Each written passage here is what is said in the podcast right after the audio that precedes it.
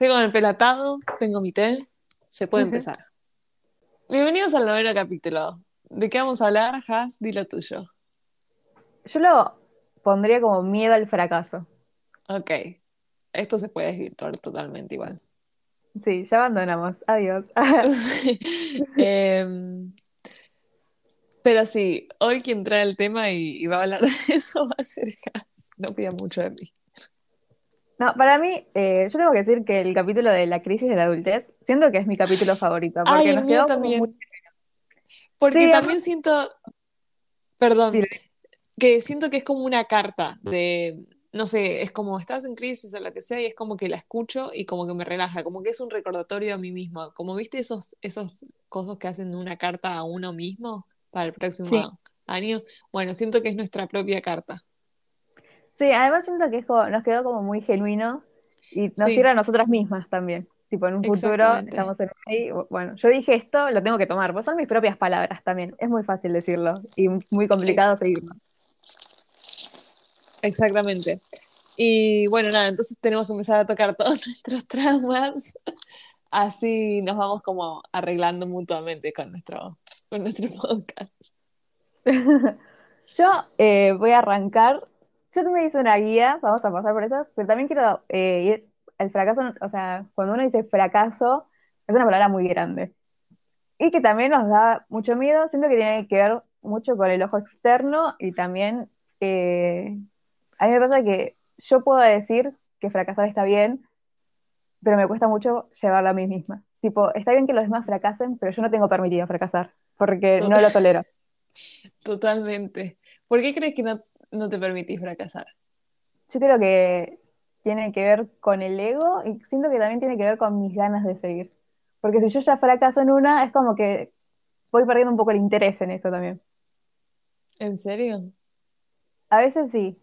Depende de qué cosa igual. Tipo, si es algo que quiero mucho, me gusta y no me gusta. Pero a veces me di cuenta a que en los últimos dos años, por ejemplo, lo aprendí a llevar en el sentido de que, ok, me salió algo mal, pero yo acepto que me haya salido mal porque sé que no es lo mejor que hice y sé que le puedo dar lo mejor. Entonces, si yo esa cosa la hice mal, me sirve porque eso a mí no me define, yo sé que puedo hacerlo muchísimo mejor. Pero es solamente si son cosas que realmente me gustan. Si es alguna pelotudez o alguna cosa quizás me duele, pero digo, a mí me importa un huevo esto. Entonces, como que me quedo con esa sensación de que es una pelotudez que hice mal, pero tampoco me importa tanto. Pero de igual manera sigo estando mal porque lo hice mal. Ok, mi, cerebro está tratando de Ok, pero en todo, en todo pone, no es lo mismo fallar en un hobby que fallar en un trabajo, ponele, o en, un, en la facultad. A mí me pasa que es más egoísta el tema de por qué no me permito fallar. Eh, que es, a ver, o sea, no es que no me permito fallar, fallo y no puedes hacer nada, o sea, eh, eh, no es no es tema de permitirte o no, a veces fallás y no tenés control sobre eso. El tema es la frustración ante eso, muchas veces de mi parte viene por el sentido de que siento que si fallo, no es que pierdo interés, de hecho incluso es como que me obsesiono más y es tipo hasta no hacerla mejor no voy a parar, ponerle entre comillas me motiva, eh, pero si no como que siento que estoy fallando eh, yo como persona, como que, ok, bueno, no soy tan buena en esto, entonces como que no estoy siendo lo suficiente en algo, ¿entendés? Y, y es como, tengo que ser suficiente para, bueno, y eso se relaciona un montón de cosas, para, o sea, no quiero ser la mejor, pero quiero ser suficiente en lo que hago. y sentirlo así también. Sí, exacto. Esto de abrir una lata de traumas. A mí, yo vi acá yo aguanto mucho Gilmore Girls. Y hay dos personajes, pero específicamente Paris. Paris Geller es muy correcta académicamente. Yo en la secundaria no era para nada así, pero me di cuenta que en la facultad sí. Pero igualmente eras buena. Sí, pero acá es como que me exijo más. Yo no quiero un 4, ¿viste la famosa frase de se llega al 4 y el resto es como sobra? Sí. Yo no quiero un 4, yo quiero un 9, ¿me entendés? Yo quiero un 10. Y si tengo un 7 es como la puta madre, yo sé que lo, podría haber sacado un 9, ¿por qué no lo hice? Entonces como medio que me castigo por eso. Y ponele, cuando estaba en el CBC, yo estudié en la UBA, y en en la UA tenés el CBC, que es como un primer año tenés materias que compartís con otras carreras y es como una intro, por decirlo así, antes de pasar a la carrera carrera. Que igual yo re agradezco que exista el CBC, porque si a mí me mandas a la universidad de una, hubiera sido bastante pelotuda. Tipo, no hubiera estado preparada para nada. Yo creo que son importantes. A veces complican las vidas, innecesariamente, pero también creo que ayudan. Sí, te ayuda a organizarte también y saber qué esperar. Porque si me mandas a mí de una a materias de la carrera a carrera, salida del secundario y no tengo ni puta idea de cómo manejarme, no sé cómo tomar apuntes, no sé cómo estudiar, no sé qué esperar, no sé cómo desarrollar. Entonces el CBC también los profesores como medio que te guían en eso, tipo, tienen que hacer esto y esto y esto. Y, y ciérranse con eso. Y eh, yo odio economía y tuve economía en el CBC. Y el primer parcial me sacó un 2. Y ya habían leído en Twitter, o sea, eso a mí me golpeó tipo el ego de una manera tipo, ta. Y igual también yo no había estudiado, como que fui muy confiada, también fui bastante pajera en ese cuatrimestre. Entonces como que yo me merecía ese 2. Qué horror, boluda. Aparte yo eh, lo tuve en el segundo cuatrimestre y en el, primero yo había promocionado todas. Entonces después como que me, me dan un 2 y es tipo, yo promocioné todas y ¿qué me pasó acá? Tipo como que perdí parte de mi cerebro, no sé. Sí. Vos estabas en tu Rory Gilmore, era la que se va de Yale. Eh, era la que se iba de Yale. Miren, yo me sé referencias de Gilmore Girls y ni siquiera la vi, así que eso significa que consumí mucho TikTok. También. Y muchos Taylor Swift, están muy ligadas. Sí, y mucho Jasmine hablándome de eso. Y todo el camino tipo de vuelta a mi casa venía en el colectivo diciendo tipo soy una fracasada. Tipo, soy un 2. ¿Me entendés? Ay, o sea, como no, que Ay, sí, pero yo soy re dramática también. Tipo, llegué a mi casa y era tipo tirada en la cama diciendo tipo soy un 2, soy un 2, soy un 2.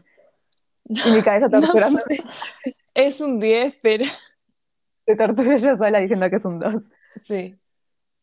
Tenemos que jugar ese juego.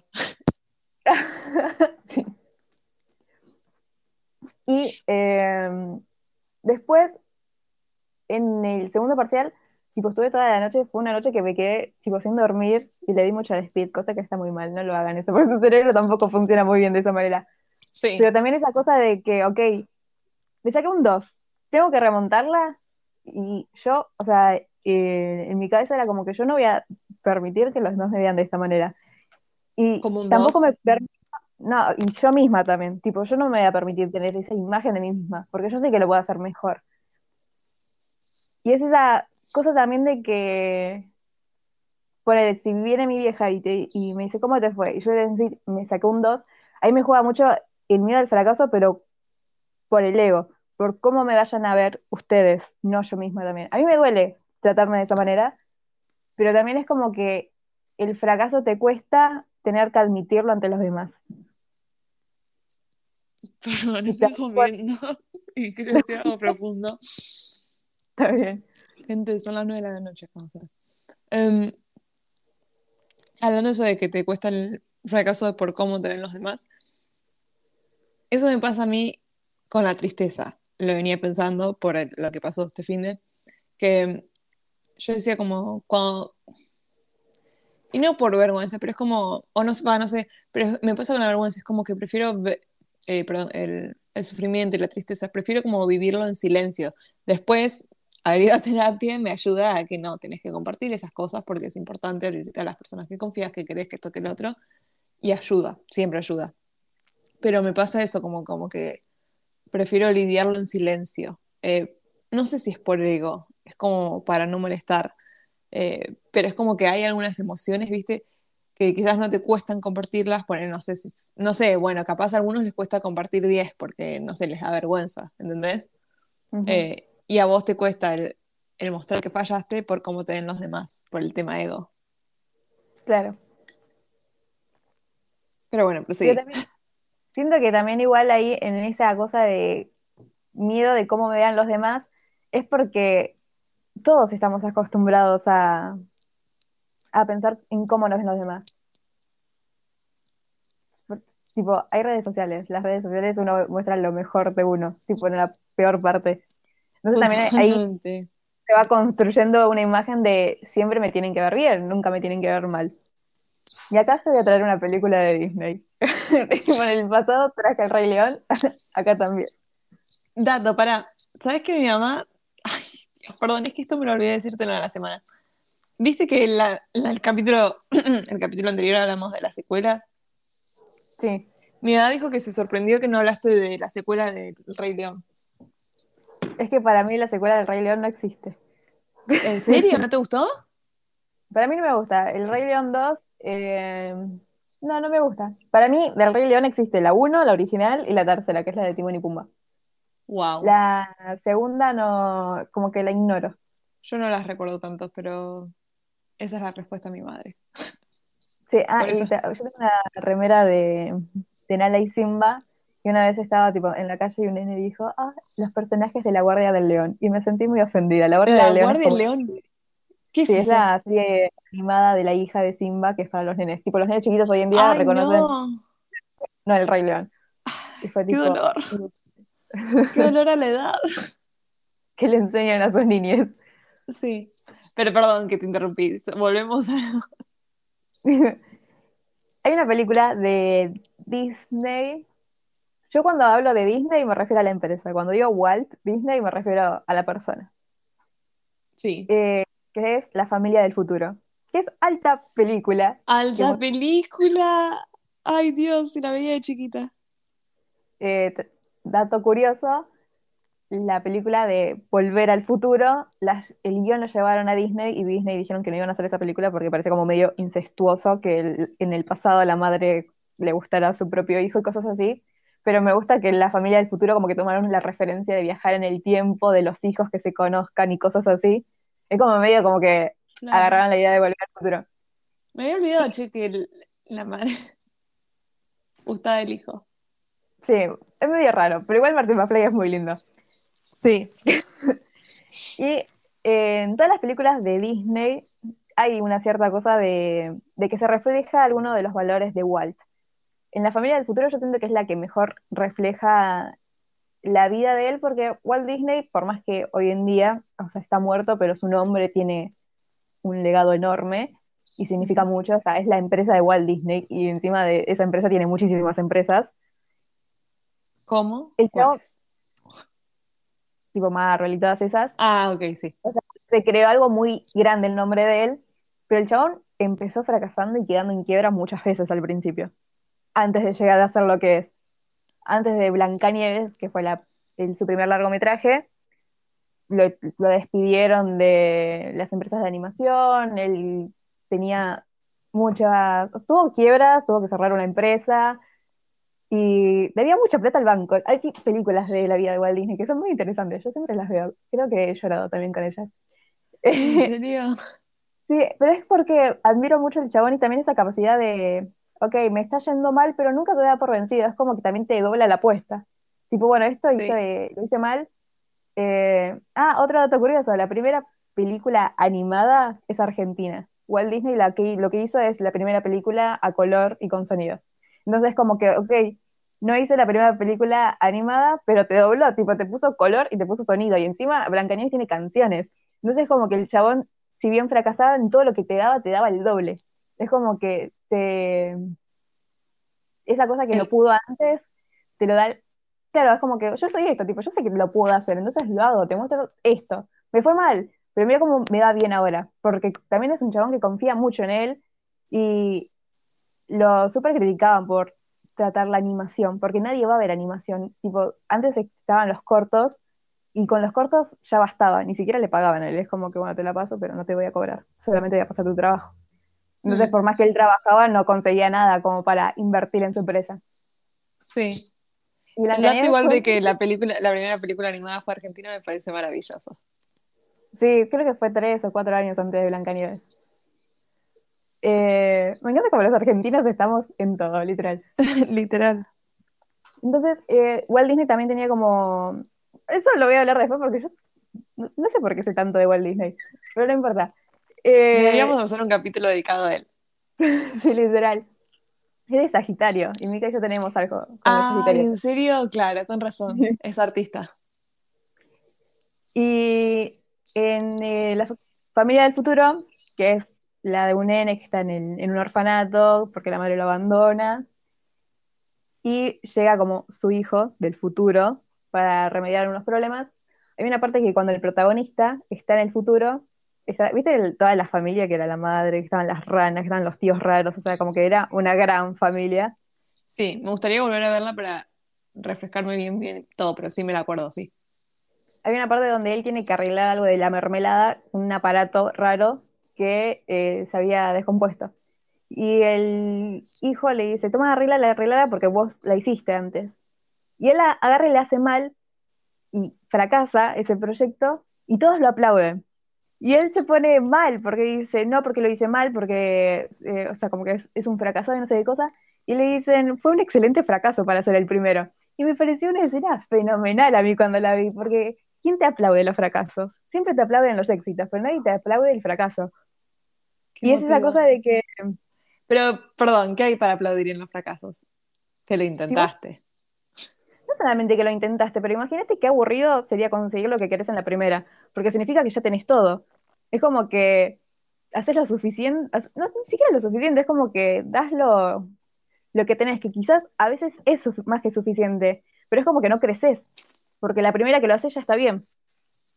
Sí, es verdad que de los fracasos se aprende bastante todo mucho. yo siento que es una frase que se usa mucho, pero que nadie tiene conciencia de, lo fuerte que significa. Y aparte en esa película como que lo nombran constantemente, de que vos fracasaste y te sentís mal por eso, pero ya tenés la base de las cosas que hiciste mal para poder hacerlo mejor en la próxima. Mm. Vean la película La familia del futuro. Sí, literalmente la estoy tratando de recordar en mi cabeza porque estoy como, o sea, mientras vos hablas es como que me estoy acordando cosas y me dieron muchas ganas de volver a verla. Y él, el chabón tiene como todas su, sus cosas con... Es que me estoy acordando de la parte final cuando le muestra todo lo que hizo y es como, qué tierno. Sí, aparte, o sea, vos pensás que el chaboncito le iba súper mal y después se encuentra con él del futuro, y el chabón le dice, tipo, vos tenés que caminar hacia el futuro. Y en una le muestra, tipo, mira, todas estas cosas las hice yo, pero el primer invento, que fue el que nos salió mal, fue la guía para que todo esto saliera. Es como muy significativa esa película, y se me hace re lindo eso. Pero la escena esa de que aplauden el fracaso, me, tipo, la tengo grabada en mi cabeza ahora. Bueno, y llegaste y te dijiste, tipo, no soy un 2, voy a... Ah, sí, después creo que fue la mejor nota en el final. Ay, no, no puedes tirar eso. Sos una hija de... ¿Cómo haces? No puedes dar ese final así como, ah, sí, después creo que... Re motivo. Bueno, sí, pero eh, entonces ahí ya me fui también, tipo, satisfecha conmigo misma, tipo, sí, o sea, yo sabía que estaba para más, y lo hice. Qué hermosa enseñanza. Fracaso. Así concluye el capítulo. No, mentira. Qué lindo, Hans. Es que eh, yo siento que académicamente, esto capaz eh, lo comparten, pero ponele, eh, los parciales, vos los estudiás y puedes aprobar. Pero es mejor cuando, o sea, vos sabés cuándo aprendes y cuándo no. Vos sabés cuando entendés algo y cuando realmente lo entendés, cuando realmente lo comprendes y lo tenés en tu cabeza. Entonces, si yo, ponele, aprobaba economía, realmente no iba a entender una verga hoy en día, porque la verdad es que la estaba aprendiendo muy por encima. Entonces, eh, a mí me pasa que me parece una paja ir a final, pero realmente en el final es cuando yo entiendo toda la materia. Entonces, como que también es como que, ok, yo sé que me fue mal, o que me fue no tan bien, me fue bien, pero no como yo quisiera, pero yo sé que después la próxima lo voy a entender mejor todavía. Y eso es lo que me va a quedar, porque estás estudiando una carrera universitaria, o sea, no tiene sentido pasarla por pasar. Sí, Jasmine es muy apasionada de su carrera y de aprender y, de realmente mostrar, o sea, de realmente dedicarle tiempo al aprendizaje. Eso me, me pone muy orgullosa, porque es, es muy buena, o sea, es como, soy una madre orgullosa. No por si se saca el 10 o el 2, es por el esfuerzo que pone detrás de eso. Sí, yo soy fan de no dormir. no, deja de dar consejos que no son sanos. Pero es como que sí, realmente como que le pone, como que se la nota entusiasmada cuando está hablando de que estudia eso. Entonces, eso es lo lindo, eso es lo que me orgullo, es como me da felicidad por vos. Ahí te amo mucho, amiga. No, basta. ¿Qué? Bueno, contame, contame vos, ¿cómo te llevas con el fracaso? Tipo, ¿cómo lo tomas? Eh, yo no sé. Ay, esto va a ser muy engreído, pero no siento que fracase. ¿En serio? Nunca tuve nada que diga como, ay, fracasé. ¿Qué, qué hago? O sea, capaz porque no pienso en eso. Pienso cuando me vivo comparando, tengo un problema con el compararme con los otros y eso lo hablamos en el caso de la adultez. Y es ahí cuando entro en la comparación que siento que estoy fracasando. Y es como cuando en realidad es ahí que uno se tiene que dar cuenta que muchas veces siempre tenemos caminos, todos tenemos caminos diferentes y no es fracaso que tu camino sea diferente al del otro. Pero bueno, ahí yo sí me siento como fracaso o bueno, bueno, cuando fracaso en otras áreas de mi vida eh, y, y siento que sí, que la que está haciendo algo mal soy yo. Lo que hago es que va a depender mucho, pero académicamente en la secundaria no era de fallar. Eh, ah, se creía, no sé, pero no, o sea, pasaba con las notas justas necesarias, nunca, nunca me llevé como, bueno, una vez me llevé una materia y para mí fue como, chan, esa fue la gota. Ese año yo lo ignoré, tipo, todos, todos colectivamente estuvimos de acuerdo en ignorar que yo me llevé esa materia, porque después no me llevé ninguna otra materia más y eso como que arruinó mi, mi legado. No sé, a mí me gusta ser aplicada en todo lo que hago, ser aplicada, ser responsable, ser eficiente. Eh, si fallo, busco en qué fallé y busco ser buena en eso de nuevo. Pero, y, y si fallo, generalmente siempre que tiendo a fallar, solo lo único que me agarra es inseguridad. Siento inseguridad de que no estoy siendo suficiente en eso y es como, quiero serlo, puedo serlo. Pero al mismo tiempo también soy muy determinada, entonces es como que Sí, eso, eso supongo que tengo a favor. Es como soy muy determinada, entonces si yo sé que voy a ir a hacer, si yo sé que me pongo la mente en algo, sé que voy a ir a hacer mi mejor versión en eso. Eh, sea hobby, sea trabajo, sea estudio. Es como no doy espacio a, fallar. Y las veces que fallo, tengo momentos de duda y de, y de inseguridad propia, pero después me levanto como una leona y y aprendo, y busco aprender, es eso, pero como que no me, creo, creería que no me castigo tanto. Evo, qué bien eso. Sí, pero tampoco es como que tengo muchas cosas para fallar. como que, no, vos tenés la facultad, entonces entiendo la presión, pero yo es como, ¿en qué voy a fallar? ¿En ser madre de Tiana? Es verdad. Igual, también es verdad de que Mika es muy eh, determinada y organizada, sobre todo. Es muy responsable. Entonces, como que también, pues yo no soy organizada ni nada de eso. no, pero no digas. Pero, o sea, como, porque capaz mis fracasos tienen, tienen que ver con que yo no me organizo bien o porque realmente yo no le doy mucha importancia, tipo como que o me importa o no me importa, y si no me importa es como que, ñe. O sea, como que es algo que probablemente yo ya estoy tirando a la basura. Quizás los demás digan, uh, le fue mal, y en realidad yo ya lo tiré antes de, empezar.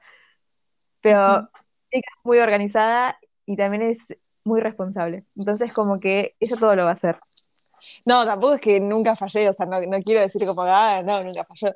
No, o sea, sí, fallé un montón de veces. estoy diciendo que me llevo una materia y eso casi me rompe la psiquis. Pero no me doy, trato de no darme el espacio a fallar. Y que si eso sucede, primero que nada, reconocerlo. Reconozcan cuando fallan, no, no sean, o sea, no sean los boludos. Tipo, uno sabe cuándo falló, uno sabe cuándo se las mandó, cuándo lo hizo mal, eh, en cualquier sector de su vida. Entonces, reconocerlo a eso. Castigate un poquito, tipo, date dos segundos para castigarte, porque eso siempre lo vas a tener. Y después, lo que hago cuando trato de dejar que se me vaya la inseguridad, es como, ok, bueno, ¿qué hice mal? Ok, bueno, ¿qué voy a hacer para hacerlo bien la próxima? Y me levanto y como una leona, y voy y lo hago y lo cambio. Y no quiere decir que en la segunda no falle, pero bueno, voy a estar atenta y recordarme, no falles en esto, no falles en esto, no falles en esto. Después quizás fallas en otro paso. Es posible. Pero como darte la oportunidad de aprender en qué fallaste y reconocerlo para no fallar en la próxima. ¿Sabes qué? Estoy pensando en dos cosas. Primero estoy pensando en Rachel en Glee, cuando... Viste que Rachel era como la más crack de todas, Sí. de todos, de todo el grupo en general. Y cuando falla en la audición para entrar a la Ay, universidad, por favor, ¿qué esa voy a hacer yo un día. Tipo, yo digo, no, no, yo la llevo bien con el, el fallar que esto que el otro. Algún día va a venir una oportunidad de mi vida, voy a ser Rachel y literalmente me vas a ver perder la, la psique. Pero es muy fuerte eso. Miren Glee.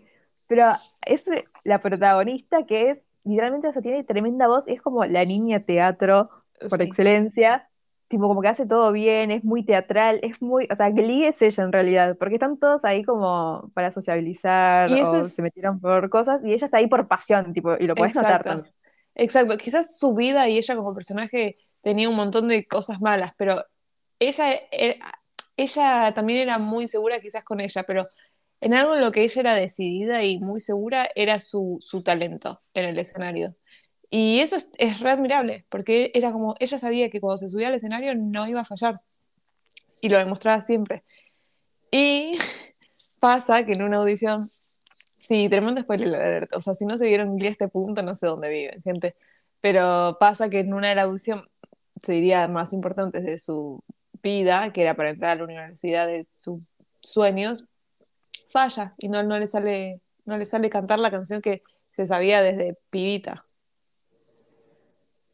Ese capítulo es como, wow, porque yo siento que yo cuando vi Glee por primera vez y ese episodio me redolió a mí, tipo, Sí. ¿por qué hace que le pase eso a ella? Aparte justo a ella, que es una canción icónica porque la canta en la primera temporada y es un antes y un después cuando ella canta esa canción en esa temporada. Es como que viene pero canta ella esa canción y es como, wow, Glee.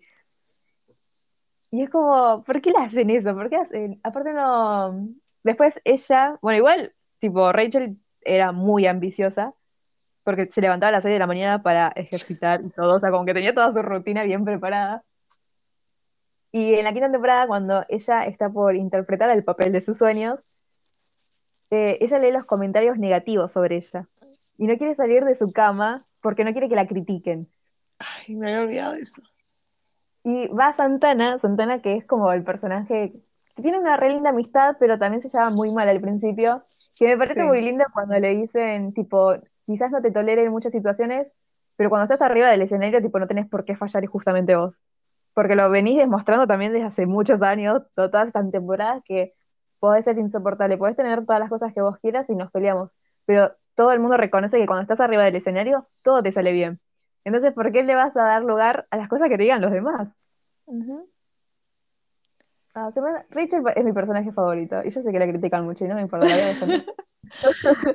Ah, Yo admiro mucho eso también de ella, su determinación, o sea, su seguridad, que también que eso es, debería ser contagiable, o sea, el saber en qué sos bueno y el como, tipo, no tenés por qué tener vergü- vergüenza en eso, tampoco tenés que ser un engreído, nunca caer en esa, pero es como seguridad de tus habilidades, que es lo que intento tener, o sea, es como que, no sé, yo siento que quizás igual esto me va a volver en contra, porque es como algún día voy a fallar grande y, y, me va a caer y me va, me va a apuñalar esto, pero es como yo me propongo cosas y me cuesta llegar, o sea, no es que en el primer intento lo consigo, pero es como que yo me, me pongo algo y estoy muy determinada y sé que lo voy a hacer y sí, sí, y, y lo voy a hacer, no sé cómo, pero sé que lo voy a hacer, siempre.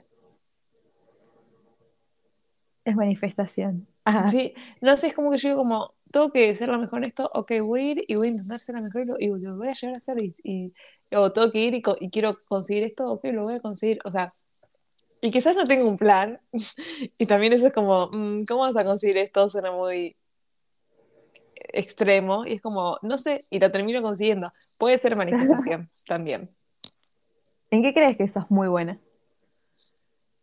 En nada, No, pero tenés que tener algo, tipo, como que yo en esto sé que soy muy buena.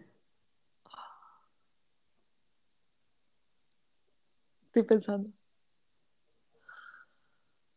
Pero tiene que ser como algún, no sé, em, No, en cualquier cosa, tipo, en lo que vos te- creas soy que te muy buena, soy muy buena, o sea, eso, soy muy organizada, soy muy, soy muy responsable, o sea, soy muy aplicada, tipo, nunca voy a fallar en ese sentido. Es como, pero es como desde chica, soy muy aplicada. No sé, en la secundaria era como, no sé, yo sabía que no era la más inteligente capaz, o no sé, mis hermanos, poner, una de mis hermanas es súper inteligente, o sea, se lee las cosas una vez y, ya le quedan y te lo vas a ver explicar en sus palabras y todo y, te puede añadir información y lo leí una vez. Y a mí seguramente una vez no me, no, no me quedaba. Entonces yo lo que era era tan aplicada y organizada que era, si lo tenía que leer 20 veces, lo iba a leer 20 veces, iba a cumplir esas 20 veces, iba a ir, iba a dar la prueba y me iba a sacar un 10. Y no significa que la información no me quedaba, sí, me quedaba, obvio que me quedaba, pero era como que soy inteligente al saber que, em, como complementar, digamos, complementar, ok, estas son mis debilidades, ok, voy a reforzar en el tiempo de estudio, estas son mis debilidades en esto, ok, voy a reforzar en esto, eh, ¿cómo hago para ser mejor en esto, esto? Soy muy organizada, muy responsable, demasiado, o sea, es como, no voy a fallar en eso, no voy a fallar. la mayoría, nunca, casi nunca fallo. Aplicada en todo sector de mi vida, diría. Vos literalmente el ejemplo de, de hija muy buena. O sea, yo estoy muy orgullosa de vos. Eso es un montón. Te escucha mi mamá, ¿eh? Pero tu mamá debe estar de acuerdo. sí, sí, sí es, soy la que menos le di problema en esos temas. Eso es verdad. Y aparte sos la más chiquita de tus hermanos, entonces como otra cosita. Como la más chiquita y súper aplicada. Soy buena en ser aplicada y responsable, eso sí, soy muy confiable en ese sentido, como que no, no, no es de engreída, es porque me gusta, me da paz mental, no sé. Vos en qué sos buena, en todo, pero en qué sos buena, que te lo sabes vos. Em, ay, no sé. No, amiga, si yo me acabo de, de encontrar algo, o sea, te ayudo si querés, pero es obvio.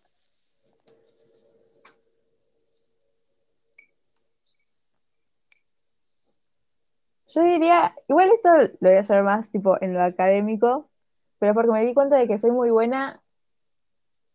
Eh, a mí me encanta chamullar demasiado.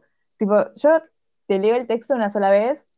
Ah, y sé, no, no sé si es que lo entiendo y todo, pero yo lo llevo a mis palabras y lo relaciono con muchas cosas. A mí me encanta tener mucha información. Entonces, como que cuando conozco algo nuevo, te lo llevo a todos los ámbitos.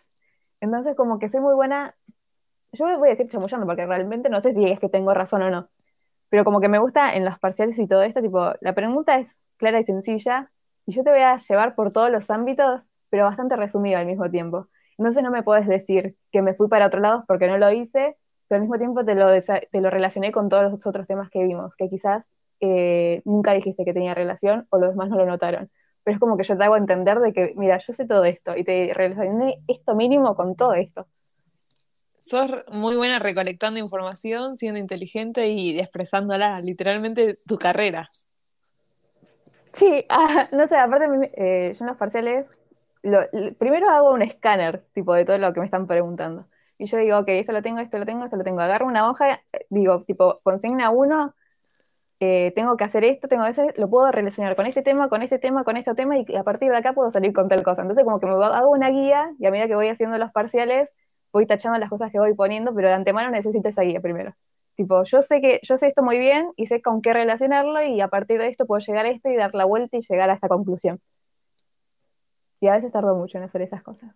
Y lo tengo que hacer muy rápido, tipo, pero siento que eso es algo que también me gusta mucho, como que soy muy buena chamullando no sé si chamullando, no sos muy inteligente. Eh, tenés que usar esa palabra, sos buena inteligente. la otra vez teníamos que hacer un trabajo práctico, pero yo no estaba. Eh, o sea, nadie entendía nada y el tipo el grupo de la comisión era tipo, che, ¿qué hay que hacer? No sé, no entendemos. Nadie lo entendía. Y yo en mi grupo dije, si quieren yo lo hago, pero yo les aviso que puedo equivocarme. Tipo, yo voy a mandar lo que yo crea que es. Que es. Y nos salió bastante bien. Eso sí decir, sos muy buena tomando iniciativa. Sí, pero las cosas que me importan sí, obvio. Está bien. También. Pero eso es bueno tomando iniciativa. Es como, a veces viste que hay una situación donde uno está quedado y como que habla, Carlos, como que dice como sí, tal cosa, y es como que nadie arranca y vos sos de las que arrancan. y eso motiva a que los demás arranquen. No sé, no. Quizás en algunos ámbitos, no en todos. Sí, puede ser. ¿Sabes en lo que soy buena? En la farándula argentina. Tengo un conocimiento que estoy... En la farándula en la farándula en general, o sea, tengo conocimiento innecesario de famosos que, que no todos tienen. En eso soy buena. En hablar boludeces. Y en memes, memes argentinos. Sí. No, es igual. ah, Yo conozco gente que me supera. Y vos también. Pero sos muy buena, tipo, como que está en una situación y vos metés, tipo, alguna frase o algo, tipo, icónico de la farándula argentina. Como que sos muy buena dando ahí. Sos muy buena, Pablo Agustín. Claro. Ay, ojalá hubiese un trabajo de eso. Eh, la verdad que yo creo que me contratarían. Pero es que sí, eh, no, la farándula, es que bueno, igual me crié con la farándula argentina. Y otra cosa, bueno, no, esto ya es, esto después te lo digo, de, otra cosa que considero que soy buena, pero me da cosa decirlo. Ay, ¿por qué? A mí tenés que decirlo. Que creo que soy muy buena expresando mis sentimientos. ¿Sabés que yo te lo estaba por decir? Como que tengo cero timidez, cero vergüenza, es como, soy muy honesta en mis sentimientos y en expresar cómo me estoy sintiendo. No sé si es en parte porque uno soy de Piscis, dos terapia, creo que es un mix. Yo diría que sos eh, muy buena sintiendo y transmitiendo eso que sentís. Pues sos muy transparente y muy genuina también. Ay, a no, yo tipo, Es que sí, se te nota mucho en la cara también, tipo en la manera en cómo lo hablas. puede ser, puede ser. Igual nada, vos, bueno, esto ya se volvió un- una competencia de alabarnos la una a la otra. Somos muy buenas, la verdad. Somos muy buenas alabándonos nosotras. Ah, vos sos muy buena, ¿sabes en lo que somos muy, muy buena? ¿En qué? Que les quede algo tierno. Sos muy buena siendo amiga. Ah, abrazo virtual. Claro, hoy sí. Em, pero bueno, ¿cuál era tu parte de la, del fallar? ¿Qué era mi qué? Tenías una guía de, del tema. Ah, sí, pasa que ya fuimos por varios Nos desvirtuamos. Sí, esto es un divagando en realidad. Eh, ah, ¿sabes? Te voy a decir algo que a mí no me gusta mucho que la gente haga, y es que, bueno, o sea, tiene que ver también con el lado de que nos criaron con cosas que son correctas y con cosas que son incorrectas, con cosas que están permitidas hacer y cosas que no están permitidas hacer. Y me pasa mucho que quizás también tiene que ver eh, un poco con la tristeza, que la gente le tiene mucho miedo a estar triste o a estar mal en general. Entonces como que eh, podés estar mal y enseguida te van a decir ya todo va a estar bien, o como que te quieren sacar de ese lugar. Sí. Y hay a veces que no quiero que me saquen, tipo, quiero sentirme como una verga un rato y yo sé que voy a estar bien, no hace falta que me lo digas. Pero también es como esa cosa de que entre todos nos decimos eh, con el tema del fracaso, tipo, bueno, hiciste mal esto, pero la próxima lo vas a hacer mejor. Que es una realidad, yo sé que me va a salir mejor, pero es como que déjame sentir un cacho esto, porque es como que todos estamos huyendo del sentirnos mal, todos huimos del fracaso también, o de la tristeza. Sí, hay que dejar transitar esa tristeza, esa tristeza. De hecho, hay una frase de One Tree Hill, una serie muy, muy vieja, que del 2000, o sea, nada, que quienes la vieron sabrán la frase, que uno de los personajes dice que como que la gente se olvida que la felicidad es un estado, no un destino. Tipo, vos no estás yendo en la vida para llegar a ser feliz. La felicidad es literalmente un estado. Algunas veces vas a estar feliz y otras veces no, y no significa que es como... Que es algo que está mal. no- claro, ese no es la, la meta. No es como, "Ah, llegué a ser feliz, bueno, te quedas ahí. Es como, no, la vida sigue, para bien o para mal. Eh, es como, es otro sentimiento que transitas, así como la tristeza. Ojalá la felicidad sea el, el sentimiento que transitas a mayor, con más frecuencia, pero no tiene por qué ser el único. Claro, y es que también es imposible estar bien todo el tiempo. Sí, obvio. Re Y imposible. más ser feliz. Imagínate ser feliz constantemente. Es como que llega un momento donde te debes aburrir, supongo. O sea, como que estoy feliz, estoy feliz, estoy feliz. Y bueno, ¿y qué? No pasa nada. No Entonces, yo que no, una relación muy tóxica con eso. Ahora trato de no pensarlo tanto, pero siempre que estoy muy feliz pienso, ok, ¿cuándo se va a terminar esto? Pero no porque quiero que se termine, pero porque siento que... ¿La, ya- la felicidad te, re- te referís? Sí, o sea, siento que si estoy muy feliz se va a venir una que mamita, agárrate. Porque es como una montaña Claro, o sea, rusa la vida. que- claro, o sea, como que no, no disfrutás mucho la felicidad por estar pensando en cuándo se va a terminar. Sí, no lo hagan. Ah, ¿sabes? Eh, viste que ahora en TikTok está como esa cosa de lo de las series y los capítulos de relleno y todas esas cosas, Sí. tipo el tren. Amo, amo que hagan eso. Ah, es- sí, que básicamente en TikTok tratan como que si tu vida fuese una serie eh, y no sé, poner, bueno, capítulos de relleno o personajes secundarios, que esto que lo otro. Que de hecho yo dejé. No, bueno, esto es muy personal, digamos. Eh, a mí me encantan esos TikToks, pero siento que nosotros nos comparamos mucho con las series que vemos. Entonces, como que nosotros aspiramos mucho a tener ese tipo de vida y si te lo pones a pensar, ponele, no sé, Friends. Yo quiero tener la vida de Friends, pero al mismo tiempo, todos los días no pueden ser un episodio de Friends. ¿Vos pensás que la serie son cuántos capítulos? ¿24? Sí, y 10 temporadas. Ponele que cada temporada es un año, ¿no? Vos Sí, ves es que- 24 días de su vida de un año, entonces como que no puedes aspirar a que tu vida sea constantemente Friends, porque tu vida también debe tener relleno, o sea, pensando de la vida como una serie, como una película, no todos los días pueden ser muy destacables o tener mucho contenido, porque ya de por sí cuando un día tiene muchísimas cosas, te exhausta. O te, te hace sentir como medio tipo, ok, ya estoy cansado. Entonces imagínate que todos tus días sean realmente un episodio de, de serie. Qué agotador. Entonces como que siento que también mucho que con el tema de la comparación y todo eso, tipo, yo veo esto y quiero que mi vida sea así. Es imposible que seas así, porque estás viendo 24 días, por decirlo. Sí, de la que vida son de los- ellos. Claro, ahora son los mejores, porque no te van a poner un episodio medio... Claro. eh, O los más dramáticos, o los más interesantes. Claro. Pero y vos a tu propia vida dentro de los 365 días que dura un año, tenés estos 24 episodios que son de Sí. serie. me pareció una reflexión hermosa, amiga. Me dio paz interna. Es que, que sí, o sea, yo siento que la gente, o sea, ese TikTok me encanta, pero siento como que la gente está también como muy pendiente y desesperada De de que realmente... romantizando todo el tiempo Sí. su vida.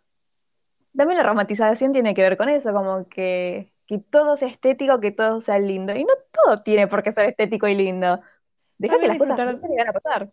Sí, sí, cuando dejas de buscar lo estético y lo lindo, te empezás a dar cuenta que vivís en algo, es, poner estético y lindo, por, y va más allá de, lo, de lo físico, o sea, no sé, de, bueno, est- esto es, este cuarto, esta, este plato, algo es estético, sí, está ese estándar, pero me refiero en la vida en general, es como, si dejas de buscar por eso, es como, lo vas a disfrutar más.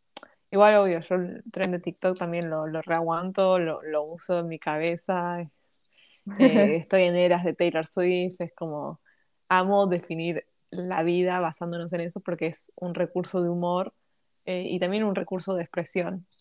Así que me parece hermoso, pero sí tampoco hay que llegar que llegue a ser la parte no sana y estar justamente comparándonos nuestras vidas con una serie ficticia. Eh, que es como, ah, no, bueno, mi vida no, no es así, es como, sí, es verdad lo que dices, acá estamos viendo 24 días 20 sí, 24 de los días más interesantes de la vida de personajes. Eh, eh, si te pones a pensar, tenés 24 días al año intensos, tristes, felices, buenos. Y quizás más. Y quizás más. Pero sí, es muy linda reflexión. A todo esto vean Fleabag. Ah, no sé por qué, pero Eh, para, iba a decir otra cosa más y se me fue. Hmm, que vuelva. La estamos llamando. que regrese, que regrese. Sí. Eh, sí, voy a- yo siento que primero Mika y yo tenemos que terminar Fleabag, pa, yo en realidad, porque Mika ya la vio. Yo tengo que seguirla Sí. nomás. Yo estoy, estoy dejando que pasen esta, o sea, con, quiero que lo veamos, pero sé que estás con lo de la facu, así que no quiero. Igual, eh, pues, si querés, en estos días puedo. Sí, yo también puedo. Genial. Em, ay, pero iba a decir algo con el tema de las series y de las vidas y... Ah, con el tema de lo estético. Em, yo a mí me pasa mucho que también aspiro mucho a tener cosas estéticas, pero ponele, a mí me pasa mucho con el tema de que estábamos diciendo antes de la tristeza y como que la gente quiere oír de eso. Yo tengo colores y cada color le asigno como un sentimiento o algo que yo lo relaciono. Y para mí el rosa es el color de la tristeza, que para nadie es así, porque para la mayoría de las personas el azul es como el color de la tristeza, o ponerle a mí los días de grises o de tormenta me dan muchísima paz y tranquilidad y me dan cierta felicidad y a la gente es como que le da muchísima tristeza y depresión. Y es como que siento que también los colores y la manera de nosotros expresarnos y sentirnos viene de cosas muy generales. Sí. Porque vos cuando sos chiquito ya te presentan de que el color blanco es el color de la paz o de la libertad, que el color celeste significa tristeza, que el rosa es lindo, es del color de nena y el negro es de oscuro y de no tratar de llamar la atención. Y en mi caso, para mí me parece muy al revés, porque yo siento que las cosas generales no, no, no son verdad, porque no pueden aplicar a todos, más cuando cada individuo son personas diferentes y que cada uno tiene su propia manera de sentir, incluso con el lenguaje, tipo, yo estudio comunicación, pero para mí no hay nada más vacío que, que hablar y las palabras, porque yo digo, estoy triste, pero yo la tristeza la siento de una manera diferente a que la siente Mika, como Mika siente de una manera diferente que la siente otra persona. Entonces la tristeza para todos no es igual, y no ser yo estoy triste. Para mí no significa nada decir eso. Contame cómo es tu tristeza, decime cómo la sentís, dame cosas más detalladas, pero en sí las palabras y cosas que la sociedad te da como cosas generales jamás pueden ser verdad porque no pueden aplicar cada persona que siente diferente y piensa de una manera diferente. Para mí el color rosa es de la tristeza porque yo siento que la gente huye mucho de, de sentirse triste.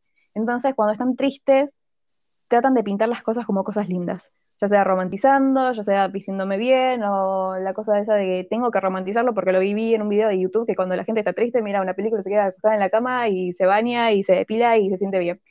Y es como esa cosa de tratar de que cada cosa mala me la enseñaron a mí que tiene que ser linda y mostrada de una manera linda, por más que yo no lo siento así.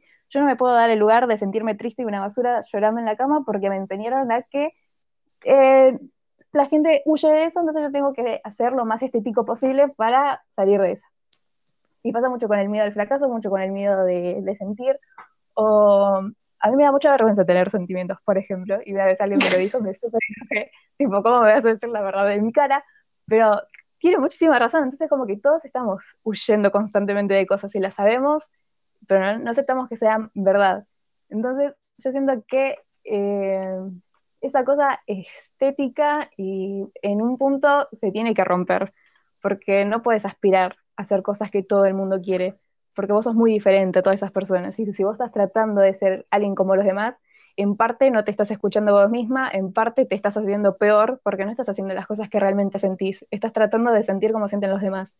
Y en, en general todos están tratando de sentir lo mismo, que están haciendo sentirse mal en realidad, porque no se están escuchando ellos mismos. Entonces, como que hay una cosa de que siento que todas las personas tienen que desligarse un poco de lo social y averiguarse a sí mismas, porque si vos no te conoces tu manera de sentir y todo lo demás y aspirar a ser como los demás, en realidad no estás siendo vos mismo, estás siendo como los demás y en ese proceso te estás perdiendo. Siento que también pasa mucho cuando uno está en el secundario tiene sus grupos de amigos y cuando sale del secundario, que no lo ves todos los días, te sentís un poco perdido, porque construiste una identidad que está muy ligada a lo social, que está muy ligada con tu entorno, y vos no sos tu entorno. Vos te tenés que salir y averiguarte a vos mismo. Y en eso también implica tu manera de sentir, tu manera de, pensar y muchísimas cosas más. Entonces, no sean estéticos y no traten de seguir a los demás. Tipo, averigüense ustedes mismos y fíjense cómo sienten. Y por más que te dé miedo eso, es un miedo que primero se labura y segundo, si seguís tratando de huir de eso, nunca se te va a ir, porque vas a estar siempre pensando como los demás. Wow. ¿Saben, lo que, ¿Saben en lo que es muy buena Jazmín? En dándole su propio orden y cuestionándose las cosas. Es que yo odio mucho a la gente, entonces siempre trato de romper con eso. Vino a eso. Eh, nada, solo puedo admirarte por todo lo que dijiste. O sea, literalmente estuve sonriendo en todo tu, tu discurso porque era como, sí, hermana, decilo. Igualmente rosa para mí es felicidad. No, para mí el rosa no es felicidad. Pero sí me quedé con eso de lo de los colores porque casi yo compartimos algo que es mucho, o sea, el amor por los colores y, y, y representar las cosas con colores o los sentimientos. O sea, para mí también uso mucho lo que es todo colores y, representar cada cosa de mi vida, los sentimientos y darle un color. Aunque para mí el rosa no representa tristeza y para ella sí. Eh, yo voy más por lo convencional quizás y Has es lo de cuestionarse. Eh, igual para mí la felicidad es amarilla. Pero bueno, nada. Eh, eso de los colores me, pone muy feliz los colores. No sé por qué es estúpido, pero los colores es como esa gama de colores. Es como. Creo que expresan más que las palabras. Sí. Y además también por eso también existe el, arte es subjetivo y todos tratan de entenderlo, que creo que también es una cosa que está media rara porque no puedes, puedes sentirlo, pero no sé si lo puedes comprender. Mm. Entonces esa cosa de... A mí me parece muy lindo que sea el amarillo tu color de la felicidad. Yo creo que mi color de la felicidad es una mezcla del lila con el gris. Y por separados, para mí el lila es el amor y la libertad. ¿El es el amor? Sí, yo lo identifico así. Ay, yo siempre te. Yo... ¿Vos te acordás lo que te dije de nuestra amistad del color? Sí. Sé, estamos conectadas. Yo le dije a Jas que el color que. Porque primero vayan al TikTok una taza a punto de té. Van a entender. Eh, y nada, en uno de esos cosas era como, como si yo fuera un color según mi mejor amiga y así. Y en uno de esos cosas era el color.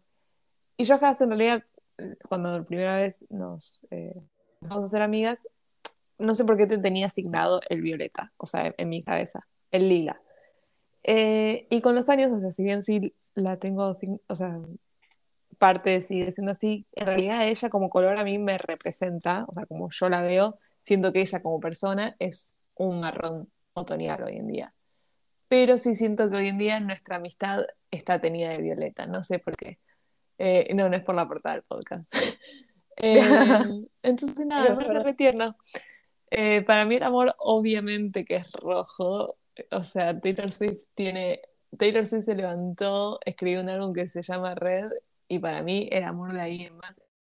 No importa que después escriba un álbum, una canción que dice que el amor en realidad es dorado y no rojo. O sea, para mí es rojo. Para mí es rojo y para mí es rojo. Fin. Fuck you, Taylor Swift. Sí, fuck you, Daylight. Em, pero bueno, podría expandir colores. Es como. Es solo podría, o sea, podría hablar mucho tiempo de los colores y cómo las combinaciones pueden causar tanto. O sea, quizás ver combinaciones de colores me causan felicidad. Es estúpido, pero es como que hay algo ahí que activa mi cerebro y me da felicidad. ¿Entendés? Ver una toalla, o sea, ver pequeños objetos, no sé, un plato rosa. Es como, es magnífico porque estábamos acostumbrados a que los platos son blancos, o entonces es como verlo rosa cambia el eje y es como, ay, es todo tan lindo. Y, ver así objetos de colores es como algo en mi cerebro activa. No sé si hay una explicación científica. Puede ser, podríamos buscarlo, debe ser interesante eso. La verdad, ¿no? Voy a empezar a hacer eh, una investigación de esto. De los colores. Sí.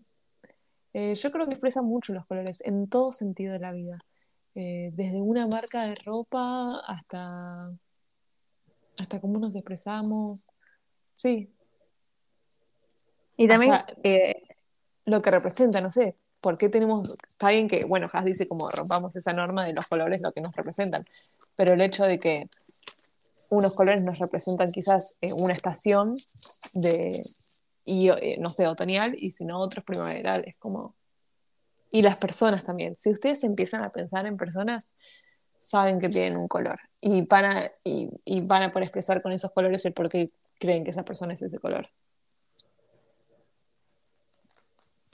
A mí me gusta pensar eh, de qué color es mi alma. Ah, bueno, sí, vamos a entrar en esa. Eh, ¿Y qué color crees que es tu alma? Yo siento que es multicolor. Sí, yo sabía que decir eso. Pero no tipo arcoiris. No siento que sea un arco iris, sino es como una nubecita. ¿Viste? Creo que es un efecto de Paint cuando esfumas y te aparece como una nube tipo todo así. Sí.